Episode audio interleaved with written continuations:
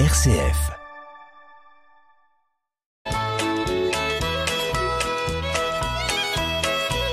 Bonjour à tous, bienvenue dans notre émission Le patrimoine en question. Bonjour Marie-Laure. Bonjour Hubert. Alors le patrimoine en question, bien évidemment, ce sont les questions de nos auditeurs qui peuvent, nos auditeurs, écoutez bien chers auditeurs, vous pouvez nous interroger sur une adresse mail qui est celle-ci, le patrimoine en question tout attaché avec un S à question, point chalon rcf.fr. Et je profite de ce rappel pour vous dire que toutes les émissions Le patrimoine en question peuvent être réécoutées dans ce qu'on appelle les podcasts sur le site internet de la radio où vous retrouverez toutes nos émissions avec euh, les questions posées et surtout les réponses qui vous intéressent. Alors la semaine dernière, on n'a pas l'habitude de faire comme ça, on a eu une question très intéressante d'un auditeur relative au bout d'habitation, location nue, pas meublée, location nue. Et je vais rappeler la question parce que tout le monde n'était peut-être pas à l'écoute la semaine dernière. Mhm. Il y a cinq ans, j'ai donné en location une petite maison à des locataires qui, au cours de cette période, n'ont pas beaucoup respecté les lieux. Le 15 avril dernier, j'ai reçu leur congé en lettre commandée et dans la lettre, ils me disent qu'ils déménageront le 15 mai, sans me dire pourquoi, et qu'ils voulaient le remboursement de leur dépôt de garantie de 1000 euros, hein, je, je rappelle, en fin de journée le jour de l'état des lieux. Donc on s'aperçoit que euh, on a des locataires qui font une lettre commandée, ce qui est très bien d'ailleurs au cas particulier, mais dans lequel ils mettent des règles qui sont pas celles que la loi a prévues. Et on a vu la semaine dernière que normalement, notamment la question du délai préavis de réduit à un mois, c'était dans des situations très particulières. Et on a vu également qu'il y avait des règles en ce qui concerne le dépôt de garantie. Et ces règles de dépôt de garantie à rembourser au locataire qui l'a versé quand il est rentré dans les lieux, eh bien, dépendent en particulier du paiement régulier des loyers, mais aussi de l'état dans lequel on va retrouver la maison à la fin de la location. Donc, la question de l'état des lieux est fondamentale. Alors, Marie-Laure, est-ce que vous pouvez peut-être nous rappeler euh, les conditions de l'état des lieux et pourquoi un état des lieux? Alors effectivement, pas de souci, on va reprendre euh, la notion d'état des lieux d'entrée dans un bail d'habitation. D'ailleurs, ça concerne euh, d'autres baux, hein, les baux commerciaux, les baux ruraux. Normalement, il y a un état des lieux d'entrée, Bah, un tous les état contrats des lieux, locatifs, en voilà, fait. de sortie, Mm. pour pouvoir comparer euh, l'état euh, du bien au moment où on prend le bien et l'état à sa sortie. Euh, en pratique, l'état des lieux d'entrée, il est réalisé lors de la remise des clés du logement hein, en matière d'habitation et ce document d'état des lieux doit être joint au contrat de bail, c'est-à-dire que le propriétaire là qui a posé la question sur le sur le site, eh bien il a dû fournir un bail écrit certainement à son locataire et on fait en général l'état des lieux ce jour-là. En- euh, Le jour de l'entrée dans les lieux, on fait l'état des lieux, on donne les clés et on encaisse souvent d'ailleurs le premier loyer et le dépôt de Pour garantie. et une provision euh, pour charge le cas échéant. Voilà.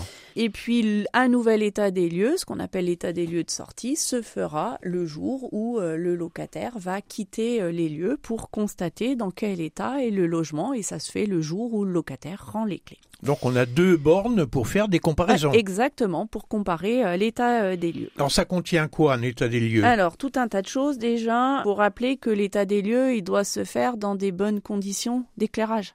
Ça veut dire qu'on fixe pas euh, l'état des lieux à 19h quand c'est l'hiver et puis qu'il n'y a plus une ampoule fixée au plafond Ou pour faire l'état des lieux. Ou que l'électricité n'a pas été rétablie. Exactement. Donc on en fait deux exemplaires, un pour le locataire, un pour le propriétaire. Ça se fait soit à l'amiable entre notre propriétaire et notre locataire, soit ça peut se faire également par euh, anciennement un huissier de justice qu'on appelle un commissaire de justice. C'est possible également de le faire sur euh, support électronique, hein, de le taper à l'ordinateur, et pourvu qu'on en envoie un exemplaire à chacune euh, des parties. Sur le contenu même de l'état des lieux, eh bien, on doit expliquer dans le document si c'est l'état des lieux d'entrée ou l'état des lieux de sortie, pour être précis.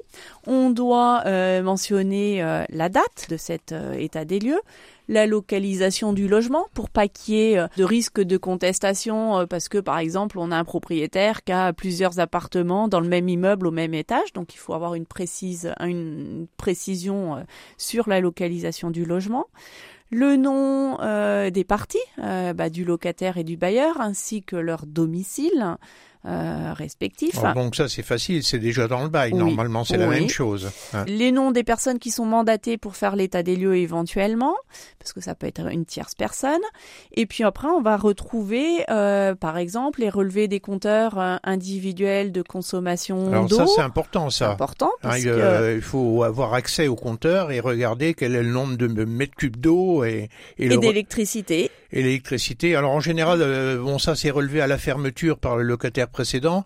Et euh, donc on a sur le, la facture euh, de, du fournisseur d'électricité qui arrivera le nombre de kilowatts qui ont mm. été. Après ça peut être important parce qu'on imagine le locataire précédent est parti il y a deux mois et le propriétaire a fait des travaux, euh, ça peut avoir généré une consommation électrique ou d'eau importante. Donc, il faut on relève le compteur, électrique. le compteur électrique et le compteur d'eau le jour. Et le gaz également. Et le gaz s'il y a du gaz. Si on a bien évidemment. Les moyens d'accès au local et puis après, ça va être un descriptif pièce par pièce de euh, l'état euh, ben, euh, des pièces en question, donc des sols, des murs, des plafonds, s'il y a des équipements, s'il y a des éléments. Je vais penser notamment particulièrement à la cuisine, à la salle de bain. Est-ce que il y a, je sais pas moi, une plaque, un plan de travail, un etc. vaisselle ou des choses Exactement. comme ça. Et puis après, il faut la signature des parties. Après, s'il y a un petit morceau d'extérieur, une terrasse, un balcon, tout ce qu'on veut, eh bien, on décrit également ces éléments.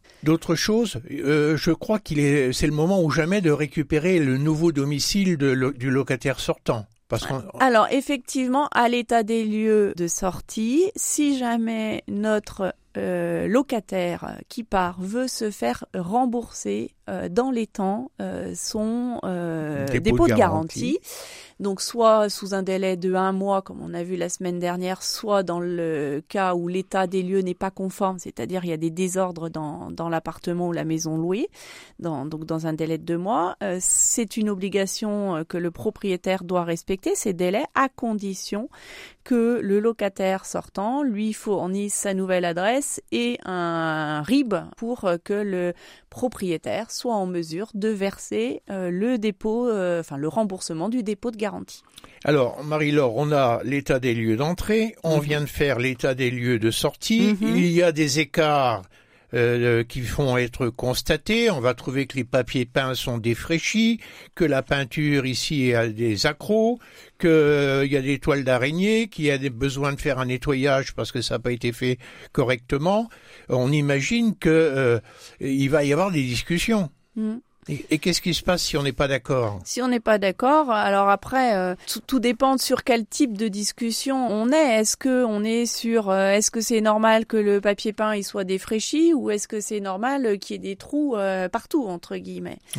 Donc après, si on n'est pas d'accord du tout, eh bien on peut. alors si on a un litige entre propriétaires locataires de moins de 5000 euros, eh bien on doit, avant de saisir le tribunal, c'est une obligation passer par une phase de conciliation. Mais avant cela, il y a peut-être euh, une situation intermédiaire. Imagine qu'ils n'arrivent pas à se mettre d'accord du tout. Est-ce qu'il n'y a pas une solution qui consisterait à dire, ben, puisque c'est comme ça, on va faire faire l'état des lieux par un tiers, et notamment par un commissaire de justice? Oui, euh, mais euh, est-ce que le, le, commissaire de justice, il va passer et va dire, euh, il y a des trous, il y a un papier peint qui est défraîchi, est-ce ça va peut-être pas forcément donner la solution, ou le locataire va peut-être dire, bah c'est de la vétusté normale, et puis le propriétaire va dire, bah non, c'est pas normal.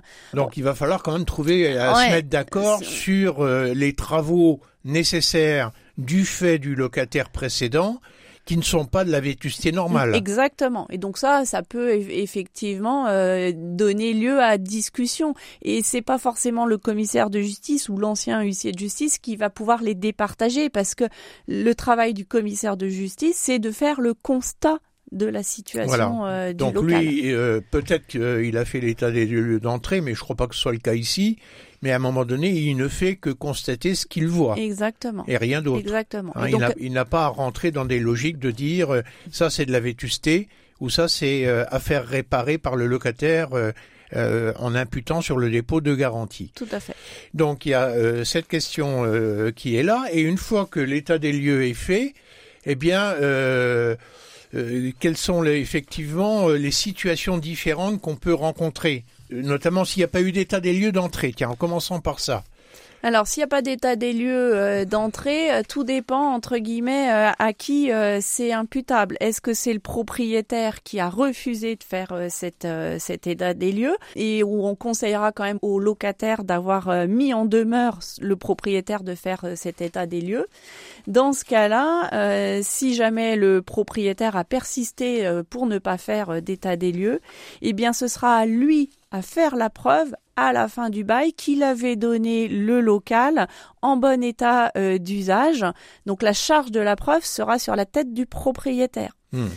Euh, par contre, si jamais euh, c'est le locataire en tant que tel qui a refusé de faire un état des lieux à l'entrée, eh bien dans ce cas-là, le locataire, il est considéré comme ayant reçu le logement en, bo- en bon état et ce sera à sa charge de prouver euh, et s'il n'y a pas d'état des lieux, bah, ça va être très compliqué de prouver qu'il y avait tel et tel désordre euh, dans l'appartement, quoi. Euh, Donc en fait, euh, très clairement, Marie-Laure, on a toujours intérêt à faire sûr. un état des lieux, pour Parce- l'un comme pour l'autre. Ben oui, parce que si on n'a pas cet état des lieux, le mode de preuve, c'est des photos faites par un commissaire euh, de justice ou un ancien huissier de justice. Donc bien évidemment, les parties qui n'ont pas voulu faire un état des lieux, j'imagine pas trop qu'elles aient voulu faire passer un commissaire de justice pour prendre officiellement des photos.